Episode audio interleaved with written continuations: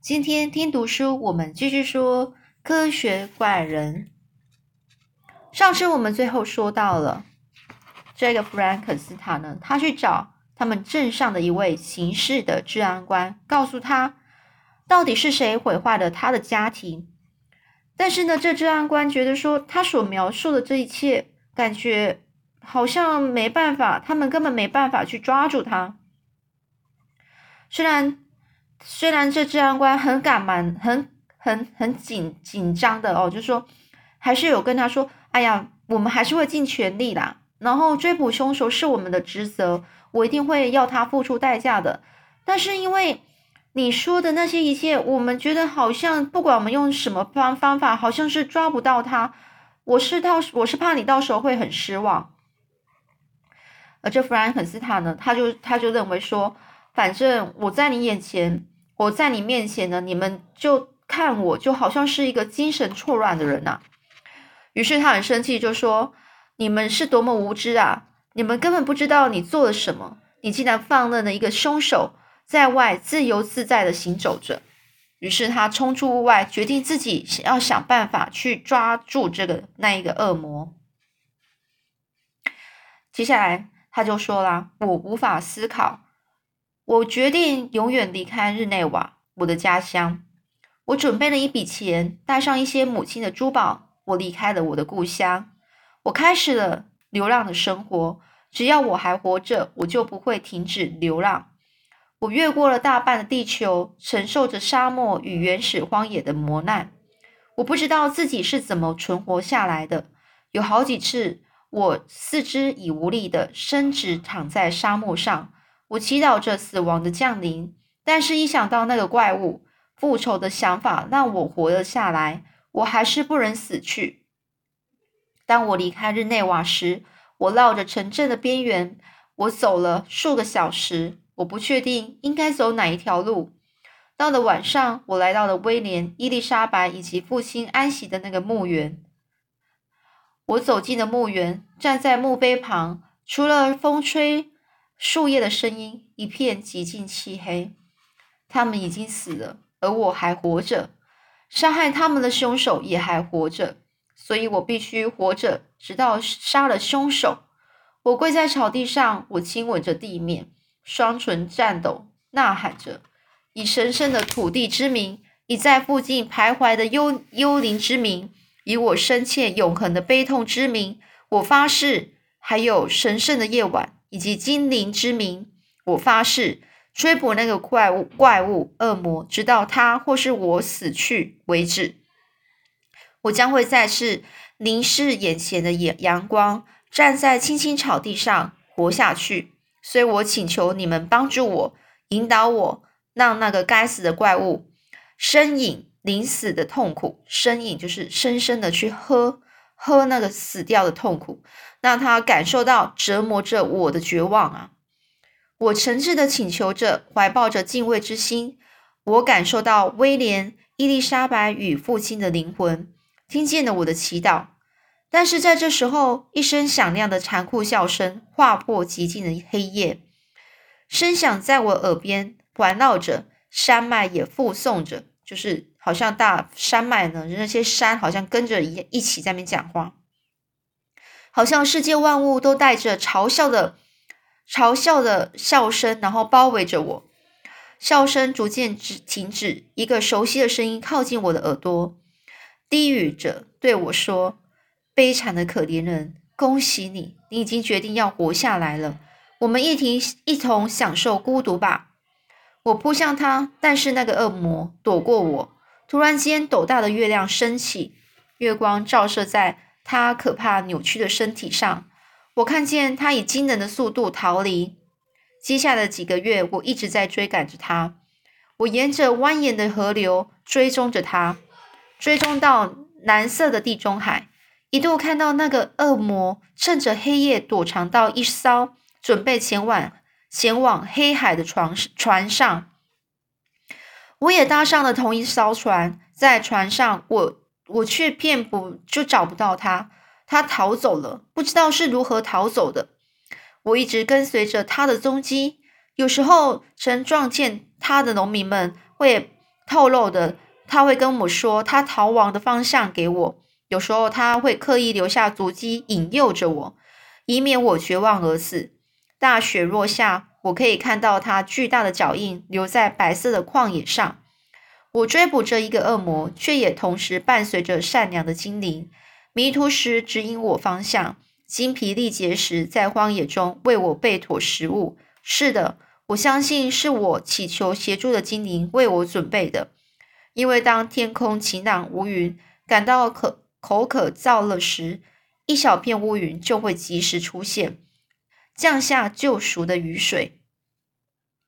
我尽可能沿着河岸追捕它，但是它通常会避开这些有村落聚集的地方。我会在鲜少人烟处以野生动物果腹，身上的钱财多半分给了村民们，以便获得他们的信任与帮助。或者我用些许猎杀的食物交换取取得柴火以及烹饪的用具。这样活着多半让我感到痛苦。唯独精疲力尽、力竭躺下休息时，让我获得片刻的愉悦。睡眠引导、引领我、引导我到梦境天堂。在梦里，我会遇、我会见到威廉、父亲伊丽莎白，还有克莱佛，还有我钟爱的家乡。可以看到父亲慈慈祥的样子、面容，听到伊丽莎白悦耳、温柔的声音。克莱伯在梦里也变得健康有活力，因此我总期待着夜晚的来临。再疲累、再无力，都期待着在梦里与他们拥抱相会。有时候白天清醒时，他们的模样萦绕在我心头，仿佛他们不曾逝去。我我无法知道那个恶魔是怎么度过每一天的追捕。有时候他会在树皮或是石头上刻印。一次次的挑动了我的怒火，像是有一次，他写着：“我对你的玩弄还没结束，只要你活还活着，我就充满力量。跟着我到北方不朽的冰原，在那你将感受冰冻的痛苦，而我将不受影响。如果你有跟上我，这附近有只死掉的野兔，吃了它，并重新打起精神，跟着来吧，我的敌人。”我们的搏斗还没有结束，终点来临前，你还有很多艰难痛苦的时刻。可憎的恶魔啊！我再次誓言，是就是发誓啊，要去复仇，再次下定决心，要极尽所能的折磨他。我往我往北边追逐着，雪下的更厚了，严峻寒严峻寒冷的天气让人几乎无法忍受，人们都躲在小屋里。只有少数耐寒的壮士冒险出门捕食。河流被厚重的冰层覆盖着，而无法捕鱼。因此，我将面临饥饿的折磨。我的敌人为此而欢呼。他又一次留言留在呃石头上，写着：“你的困境才刚开始。用毛皮将你自己包裹起来，并且储存好食物吧，因为下一段旅程。”我将在你痛苦绝望的呐喊中平息我的愤怒。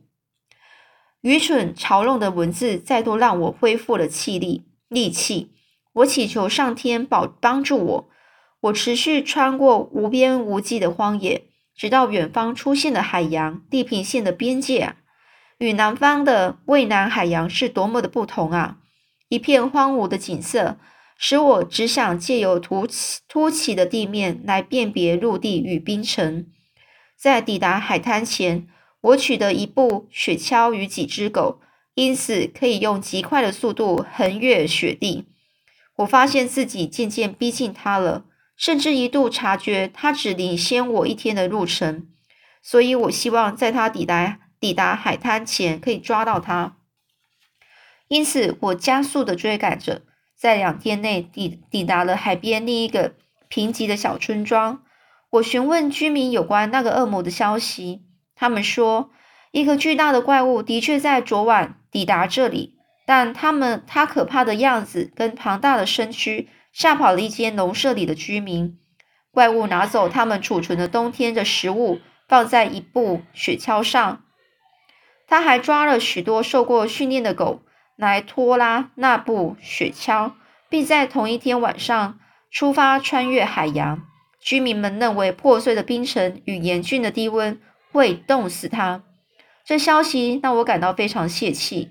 他逃离了，我必须跟上他，不得已开始一趟穿越海洋冰层的旅行。即使是当地的居民，也只有少数人能够长期承受严严厉的寒冬啊！和更何况是我，几乎是没有存活希望的。在稍微休息之后，我将路上雪橇换成一部适用于崎岖冰城的雪橇，并购买了大量的补给品后离开。巨大的冰山时时常是挡住我的去路，同时海洋冰层底下也时常发出轰隆声。气候更加严峻，但是冰层也更加稳固了。我猜测已经过了三个星期了。我持续怀抱着希望。有一只狗在爬上一座冷山冰山之后，因为精疲力尽而倒地死亡。我难过的流着泪，望着眼前的冰原。突然间，在阴暗的旷野上，看到一个微小的黑色物体在移动。我睁开眼睛，想看清那是什么。是一个有着巨大身形的怪物，坐在一部雪橇上。那个身影我再熟悉不过了。我狂妄的大叫着，赶紧将泪水擦掉。但是我的视线仍然是变得模糊，最后还是放声大哭了。但一刻也不能耽搁啊！我边哭边向那只死去的狗解开，将大量的食物给剩下的狗儿们。休息一个小时后，就继续赶路。这一个小时的休息使我很挣扎。我仍然看得见那部雪橇，偶尔雪橇会消失在冰岩峭壁之间，但我从来没让他离开我的视线。两天后，我终于仅剩不超过一英里就可以追上他。我的内心因而激动的跳跃着。当我以为几乎可以一把抓住敌人的时候，他再次消失了，而他的踪迹也比之前消失的更加彻底。我听到冰层底下轰隆前进的声音，每一刻都变得更加不祥与可怕。强风刮起，海水怒吼着，像是一阵剧烈的地震。冰层裂开了，一次一声爆裂声将我和他的距离远远的拉开了。几分钟之后，我们之间就隔着一大片翻翻腾的海洋。我被留在一块冰破冰上漂浮着，而他持续的缩小着。是时候准备面对面临死亡了吗？狗儿一只只的死去了，而在我也差不多要跟着从此沉睡时，一艘船靠近了我。我赶紧握住获救的希望。我没有想过有船可以来如此偏远的北方。我打破雪橇，做成船桨，用尽剩下的力气将冰筏朝向船只滑动。船上的人抛下绳绳索，将我拉到甲甲板上，而我还没有脱离死亡的威胁，仍然害怕就此倒下，因为那个怪物，那个恶魔，他还活着，还得意的看着我受尽折磨啊！船长呢，是一名抱持着研究热忱的航海家，他叫华尔顿，他的船只正面临缺粮危机，还有冰层的挑战。当船员们都嚷嚷着要应该要返航回程时，他仍是抱持着发现新大陆的希望。但是他先发现了我，他将我安置在船舱中的一间房里养病。他听着我娓娓道来所有事情的经过。一开始，他就和之前的日内日内瓦的治安官一样，对我所说的一切都保持着怀疑。但是在救了我之前，他们曾在冰层上看到看到一个体态畸形的人在一部雪橇上移动着。那个怪物的怪异的景象，瓦尔顿和他的好几名船员都看见了。瓦尔顿是一名绅士，他吩咐船医细心的照料着我，让我能在一天之中能有几刻是清醒的。由于我虚弱的连开口说话都得用尽身上所有力气。所以我花了好几天的时间，一一将我的故事告诉他，而他必须在我昏厥前，在昏厥就是在昏倒前，呃，串联我支离破碎的动的故事。最后的几天，他已经完全相信了我的故事，甚至对我创造怪物的详细过程很感兴趣。我当然不会透露这个邪恶的工作给任何人知道。我会我说：“你疯了吗？我的朋友，是无知的好奇心诱惑你吗？还是你也想跟我一样呢？给自己和世人创造一个凶恶的敌人吗？请记住我的不幸，不要想陷入这个地狱。”华尔顿习惯将我吐露、吐吐露、吐露出来的话做下记录。我猜他让我看看，我请他让我看看，好让他在笔记里改正和补充。既然你要记载我的故事，我不希望后代子孙看到的故事是支离破碎的。不过我的状态一天比一天更糟了，自己的求生意志也比一天比一天哦，一天比一天的薄弱。就算我知道那个恶魔还等着我去追捕，但是我身体的疲累与痛苦已经让我失去对一切事物的感觉。瓦尔顿好几次试图改变我对生存的想法，他渴望与我做朋友，从他的眼神中可以看出他对他对我的钦佩。但是我在世上已不具备任何拥有朋友的资格。瓦尔顿，我就跟他说着：“我要感谢你。”谢谢你对一个如此不幸的可怜人如此的体贴，但是对我来说，没有任何人能够像克莱佛一样，也没有任何人能像伊丽莎白一样可以抚慰我的心灵。就算有，也没办法敌过我们童年时期的情感，因为这样的儿时情谊让我现在被折磨着。结交朋友已不是我所剩的生命里该做的。我必须追逐并且杀死那个我亲手赋予生命的人，这才是我的命运。完成后，我就可以死去。瓦尔顿的船只呢，被冰山包围着，随时有可能在碎冰的冲撞中遇见遇上险境。酷寒的气候使船员们已经在险峻的环境中物色自己的葬身之处。物色就是在选择选择自己的葬身的地方。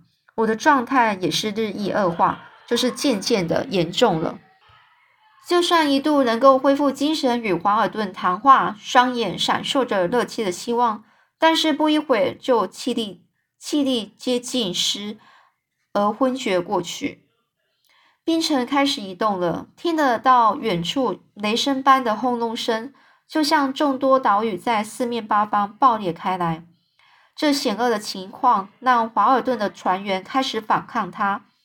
就算他希望船员能够为光荣继续的航行，但最后还是耐不住生存的压力，决定返返回英国。这个消息让我陷入更深的绝望。那个怪物还在北方的荒原上等着与我搏斗呢。我就说：“那么你真的要回去了吗？”这华尔华尔顿就说。哎，是的，我无法抵挡他们的要求，我不能不顾他们的意愿，强硬的将他们引向危险，所以我必须要返回去了。于是我努力的想从床上起身，跟他说：“那就这样做吧。”但是我不愿意，我不会放弃我的复仇，就算我再虚弱，我都不会放弃。虽然我是这样说，但是我使不上任何力气。挣扎着许久之后，又跌回床上，再度昏了过去。过了很久，我才张开双眼。瓦尔顿有好几次都以为我是我是不是就从此再也不会睁开双眼了。我困难的呼吸着，无法开口说话。船医给给了我镇静的药水，让我再度睡去。船医同时向华尔顿宣判了我的死期，我只剩下几个小时的生命了。那华尔顿坐在床边看着我，我尽可能的睁开双眼，虚弱的请他将耳朵靠近我。我竭尽所有力气对他说：“我的力量将会消失殆尽，很快的就会死去，而他那个怪物可能仍然还活着。”华尔顿在最后的时刻里，我依然希望见到他的死亡。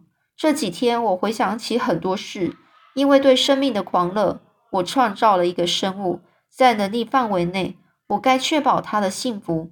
虽然这是我的责任，但是我对人类的责任更胜于他的幸福，所以我选择了摧毁他的幸福。